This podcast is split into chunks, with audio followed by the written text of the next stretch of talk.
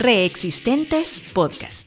Identidades plurales resistentes y resilientes durante la pandemia. Este podcast fue realizado con el apoyo de la International Women's Media Foundation como parte de su iniciativa de Exprésate en América Latina. Mi nombre es Flor Goldsman y esto es Reexistentes Podcast. Soy una mujer cis, originaria de Argentina, que el día de hoy lleva más de 10 años viviendo entre Guatemala y Brasil. El objetivo de este podcast es abrirnos a conocer un poco más sobre las identidades que transgreden la norma, o lo supuestamente normal, esto último con muchas comillas. Algunas de las preguntas que guían esta investigación sonora son ¿Es la sexualidad un asunto perteneciente solo al ámbito de la intimidad? ¿Qué sucede cuando una opción subjetiva nos puede costar la vida? Y por último, ¿podemos hablar con alegría del encuentro con nuestras identidades? Para mí, hablar, pensar y hacer preguntas sobre sexualidad y su relación con la identidad es un eje articulador de la vida, una matriz cuestionadora de nuestras elecciones, un posicionamiento político. Por último, es necesario decir que este podcast fue grabado durante la pandemia del coronavirus y por tanto refleja las vivencias de un tiempo de encierro y aumento de la vigilancia y el control social. Asimismo, las voces que escucharemos en los dos episodios de este podcast no buscan representar de manera completa el universo identitario. Despliegan fragmentos del enorme abanico de las sexualidades disidentes, plurales y diversas. Bienvenidos a Reexistentes Podcast, capítulo 2. Violencias y cuerpos que importan. Cuando un cuerpo no se encuentra unívoca y definitivamente en las categorías masculino o femenino, las violencias emergen. La precariedad y el maltrato son el punto de encuentro para los cuerpos no fácilmente clasificables. Bueno, mi nombre es Marjorie Alonso de Sousa, eh, soy originario de Honduras, resido ahorita en la capital de Guatemala, ¿verdad? Soy una, soy una persona de la comunidad LGTBI yo soy víctima de la sociedad de Guatemala, si ustedes lo pueden ver.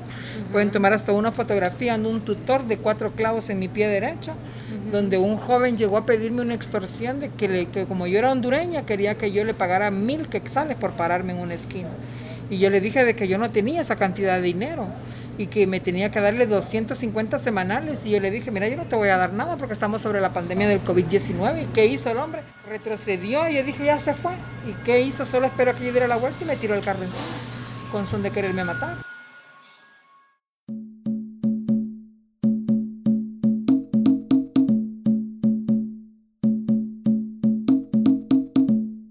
Mi nombre es Henry España, yo soy defensor de las personas de la diversidad sexual de la Procuraduría de Derechos Humanos. Me identifico como un hombre abiertamente gay. Eh, trabajo en la Defensoría desde el año 2015 y estoy a cargo de la misma desde el año 2018. Principalmente lo que realizamos es desarrollar lineamientos eh, al Estado de Guatemala eh, respecto a la protección, promoción y defensa de derechos humanos de personas de la diversidad sexual que, están en ciertos tipos de exclusión en Guatemala y que la pandemia llegó a, generar mayor exclusión eh, y mayores limitaciones. También en el caso de mujeres trabajadoras sexuales trans, el tema de, agentes de la Policía Nacional Civil en, un operativo que eh, amenazaron a mujeres trans de que no podían continuar trabajando en las calles porque de hacerlo eh, iban a ser detenidas al día siguiente eh, por parte de los agentes del Estado. Ahí hubo una intervención por parte de la Defensoría, de la Procuraduría de Derechos Humanos, de la Defensoría de las Personas de la Diversidad Sexual, y pues se logró evitar porque al final era una arbitrariedad que estaba eh, haciendo la Policía Nacional Civil, porque esto no estaba reglamentado, no había una forma de decir que las mujeres trans no podían estar en las calles. Soy Cristian, es un gusto estar con ustedes, deseándoles un feliz año, que sea próspero para todos. Pues fíjate que yo tengo un compañero, eh, pero él, vivió mucho tiempo en la casa, él es gay.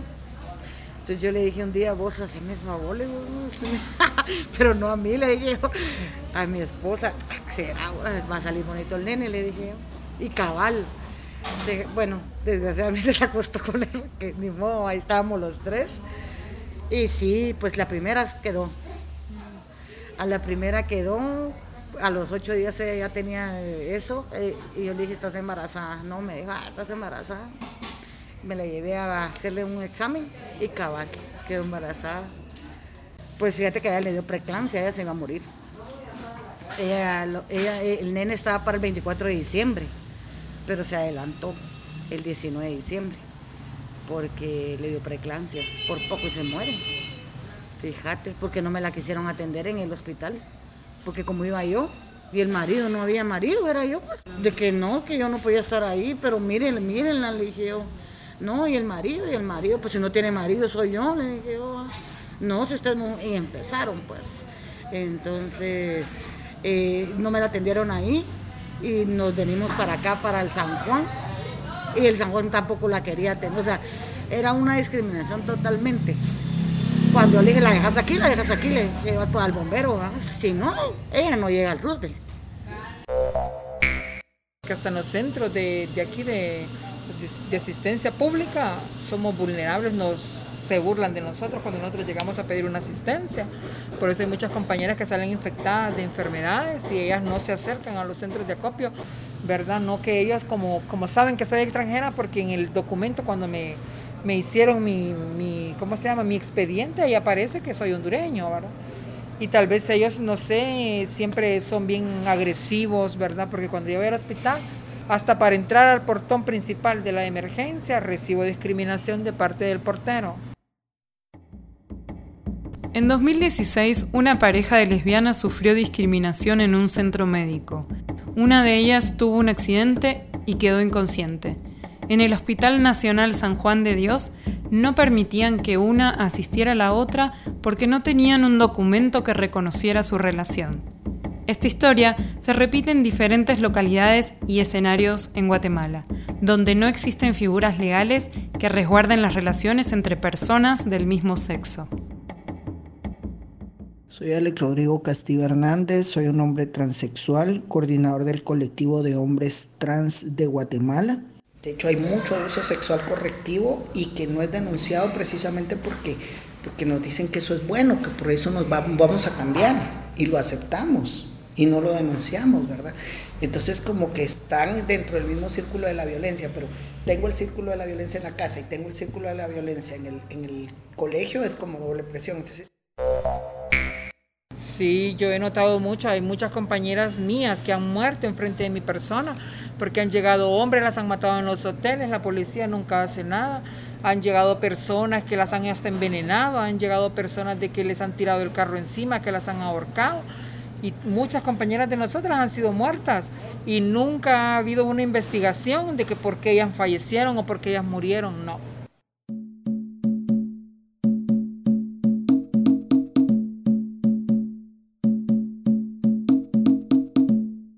Al menos se tenían registradas hasta diciembre 19 muertes violentas de personas LGBTI, según el Observatorio de Muertes Violentas de Personas LGBTI de la Red Nacional de Diversidad Sexual Asociación Lambda.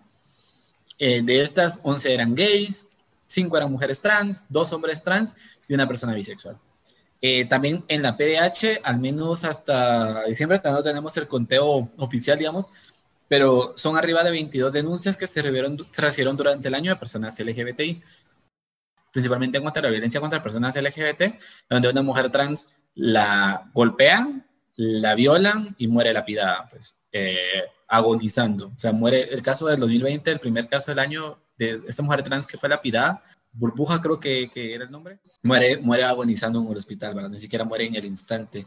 Es lamentable, o sea, son testimonios sumamente agarradores. La violencia contra las personas LGBT se caracteriza muchas veces por estas hazañas, ¿no? Y esas características de odio que son tan, tan, tan específicas y que no se pueden considerar como muertes comunes.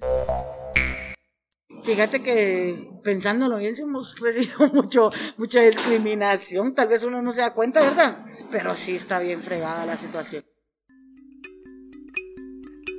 ¿Qué determina qué cuerpos importan? ¿Qué estilos de vida se consideran vida? ¿Qué vida vale la pena proteger? ¿Qué vidas vale la pena salvar?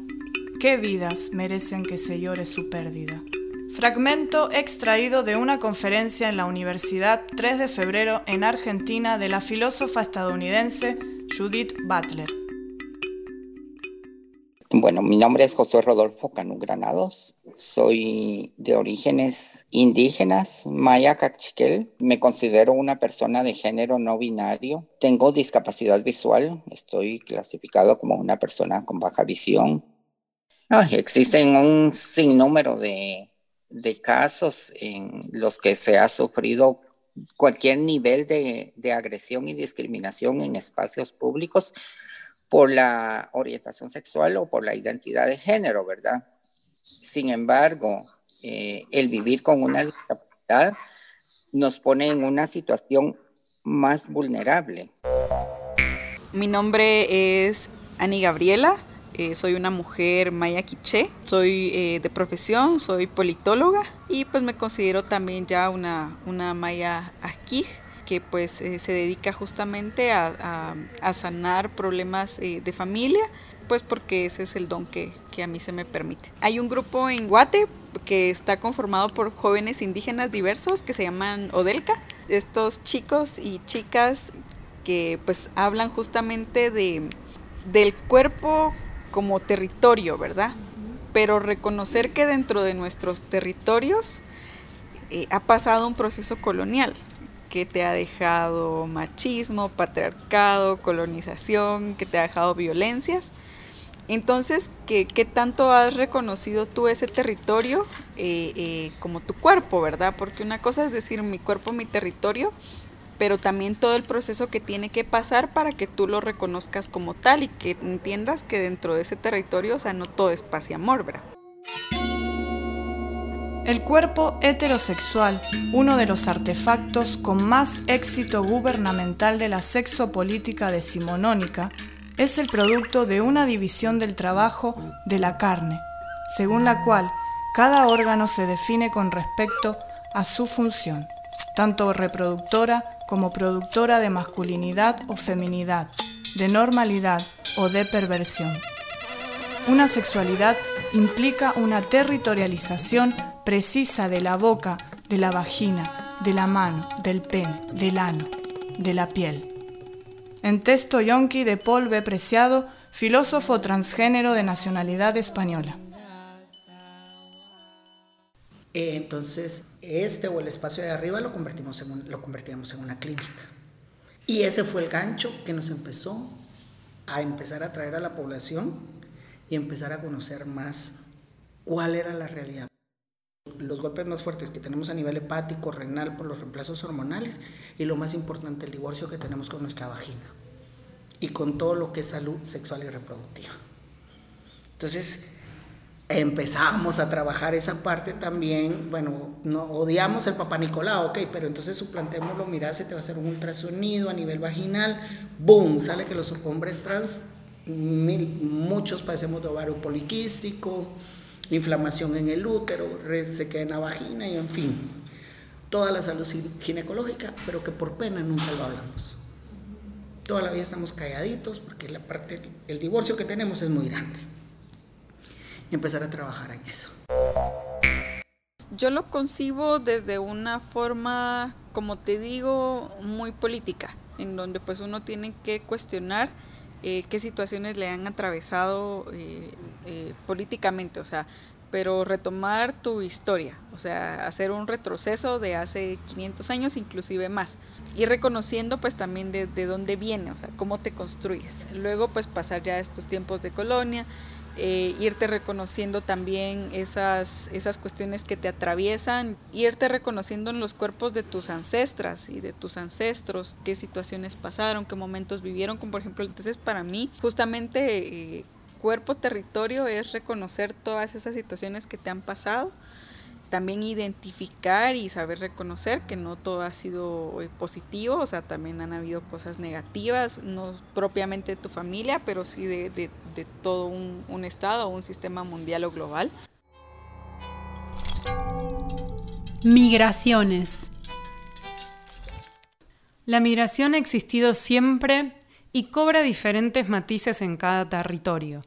Las personas LGBTIQ son forzadas a migrar de manera interna a otro departamento o provincia, no solo para buscar mejores condiciones, sino precisamente para preservar sus vidas.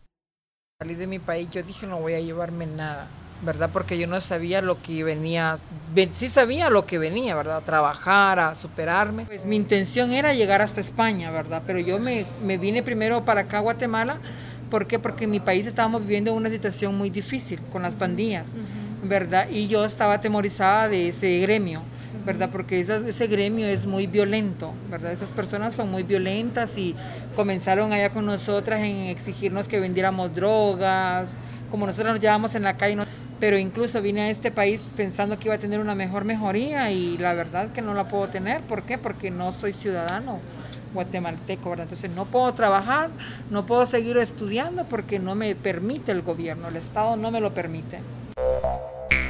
Eh, mi descendencia viene de Quetzaltenango, pero sí yo fui nacida en la capital. Y hoy por hoy no vivo en la capital, sino que tuve que emigrar a un municipio que es San Miguel Petapa, precisamente por el tema de, de violencia hacia la misma, hacia mi propia familia, ¿verdad?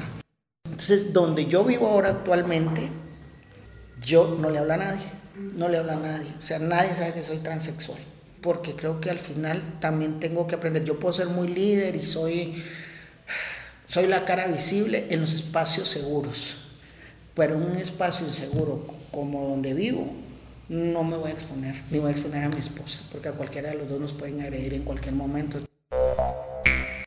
Yo creo que lo que hace falta es como una, una red de seguridad. O sea, a mí me, me parece que hace falta una red segura en tu comunidad porque al final tú, o sea, termina pasando siempre lo mismo, encuentras estos espacios seguros en la ciudad. ¿Cuántos chicos han, los han sacado de sus casas por ser diferentes, por tener otras corporalidades, por tener otras expresiones? ¿Y a dónde van estos chicos? ¿Se van a la ciudad, o sea, migran? Y de ahí pues pierden, esto, se corre el riesgo que pierden su identidad como jóvenes mayas, indígenas, eh, se corre el riesgo que dejen también de un lado las prácticas ancestrales porque pues de repente pues eh, ya no pueden regresar a su comunidad. En unas pocas centurias, el futuro pertenecerá a la mestiza, porque el futuro depende de la ruptura de los paradigmas, depende de la traslación de dos o más culturas creando nuevos mitos, es decir, un cambio en la forma en que percibimos la realidad, la forma en que nos vemos a nosotras mismas y la forma en que nos comportamos. Adaptación de Borderlands La Frontera, de New Mestiza por Gloria Saldúa, activista política chicana, feminista, escritora y poeta estadounidense. Futuros posibles. Sobre la importancia de imaginar futuros que nos lleven hacia otros puertos deseables, esperables. Mi nombre es Cristel Mendoza, soy originaria de Santiago Atlán y soy una chica trans, tengo 29 años. Tengo, eh, por ejemplo, ahorita tengo un proyecto que, que voy a llamar Perlas del Lago. Quiero llamar esa... Estoy haciendo ese plan de trabajo para el 2021, que si Dios nos permite la vida, eh, lograr hacer una empresa, una pequeña empresa, buscar eh, patrocinadores, personas que nos quieren apoyar. queremos poner una tienda de artesanía porque tenemos mis, todas mis compañeras, las lesbianas y los gays y las trans, tenemos, eh, tenemos mucha capacidad de hacer algo productivo, sabemos hacer manualidades, sabemos hacer costuras, sabemos hacer eh, mostacía, de todos podemos hacer eso. Y quiero buscar un lugar aquí en la orilla del lago. Tenía otros objetivos, pues ¿verdad? Porque yo quería buscar una forma de también cómo seguirme preparando, ¿verdad? Para ser una veterinaria como yo siempre he querido ser, ¿verdad? Una doctora veterinaria, ¿verdad? Porque ese ha sido mi anhelo, ¿verdad? De serlo y primeramente Dios lo voy a lograr, ¿verdad? Porque nunca es tarde, como dice Dios, ¿verdad? Para estudiar, ¿verdad? Y lo voy a lograr. Ese es mi sueño más anhelado. Serme una chica transgénera, ¿verdad? Cambiarme de sexo, ¿verdad? Cambiarme de sexo para poder ser una buena doctora veterinaria. Nuestra cultura, nuestros idiomas son nuestros pensamientos.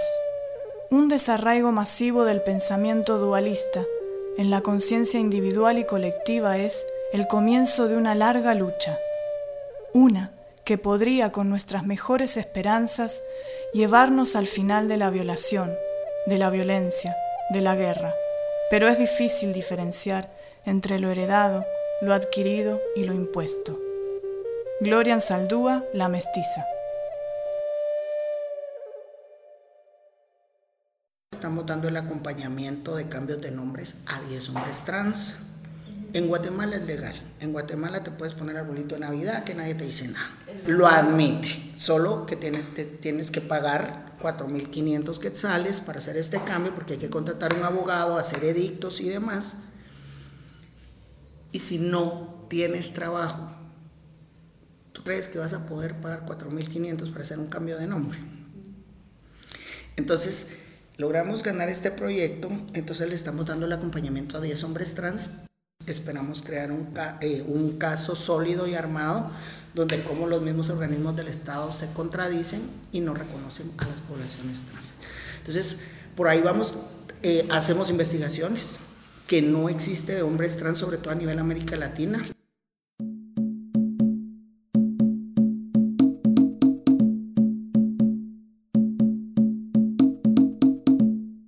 Ahora, lo que no se puede hacer en Guatemala es el cambio de sexo o género en el documento de identidad.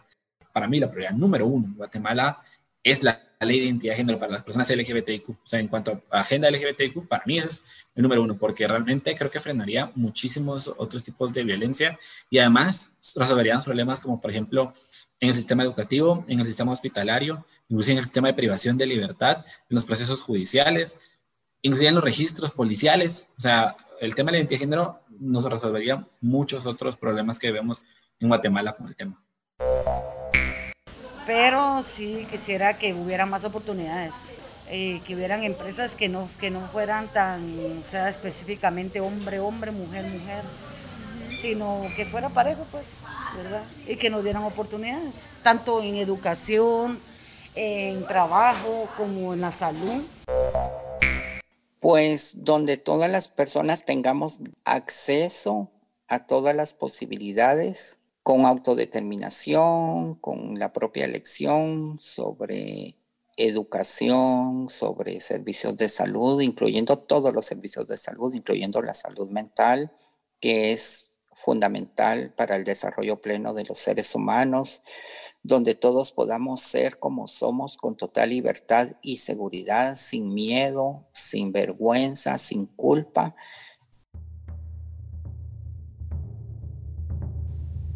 Interpreta la historia y usando nuevos símbolos da forma a nuevos mitos. Adopta nuevas perspectivas hacia las mujeres de piel oscura y los maricas. Fortalece su tolerancia e intolerancia a la ambigüedad está dispuesta a criar, para hacerse vulnerable a seguir formas de ver y pensar. Gloria Saldúa, la mestiza.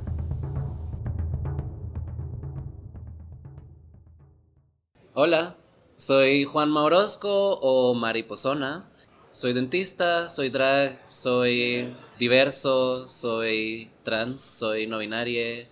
Ahí, paremos de contar. Ay, mi utopía sería como la de Galeano ¿Has escuchado esa que la utopía es como el, horizonte y que está ahí y que cada vez que tú te acercas la utopía se aleja y que pues para eso sirve la utopía, ¿verdad? Para caminar.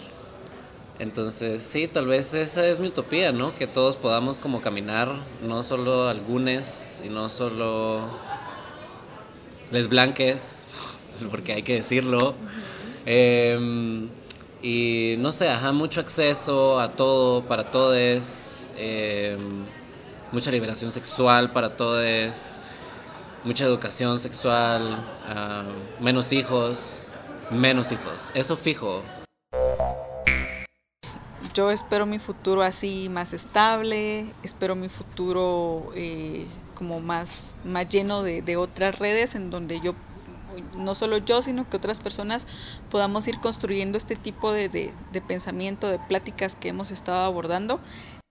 Entonces yo creo que esta nueva generación de jóvenes que se están formando como aquí, con un pensamiento pues ya deconstruido y que estamos construyendo desde nuestras, nuestras experiencias, es bien importante.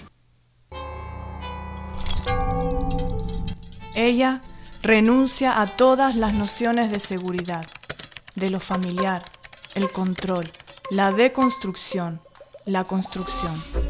Se convierte en Nahual, capaz de transformarse en un árbol, un coyote, en otras personas. Aprende a transformar el pequeño ojo en el ser total.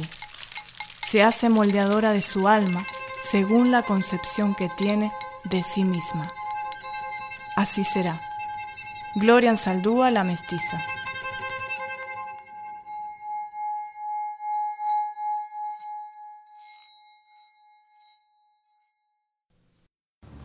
como mujer que, que, pues se ha alimentado del, del fuego, porque para nosotros los quichés el fuego es, un, es, es algo muy sagrado, te da tu energía, ¿verdad? Entonces, eh, pues sí, para, para resistir, el fuego ha sido pues primordial en, en, en mi vida, mi acercamiento con las ceremonias.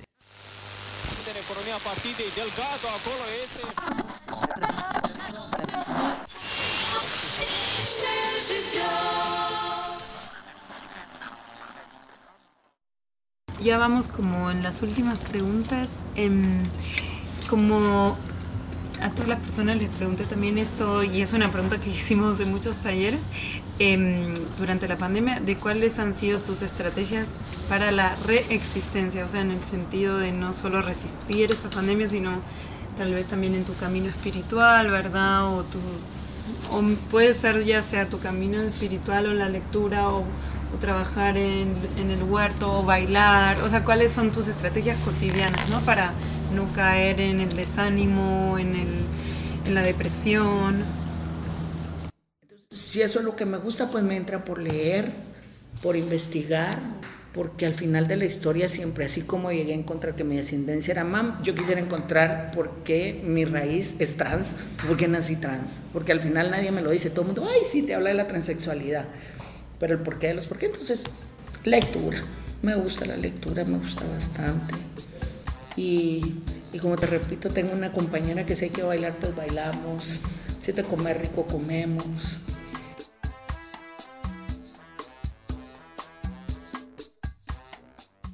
En la medida que tú te reconoces, yo creo que vas siendo, eh, no sé si más feliz, pero vas viviendo como que más satisfecha. Eh, o sea, empiezas tu, ejercicio de, búsqueda y también requiere mucha fuerza porque es como también soportar todo eso que te pasa en tu ejercicio de búsqueda.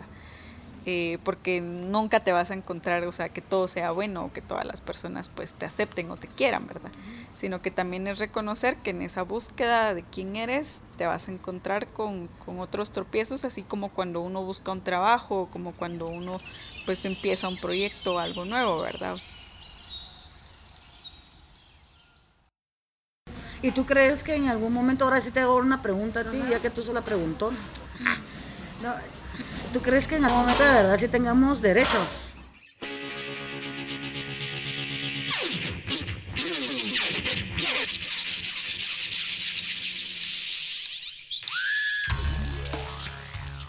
Glosario. Identidad de género.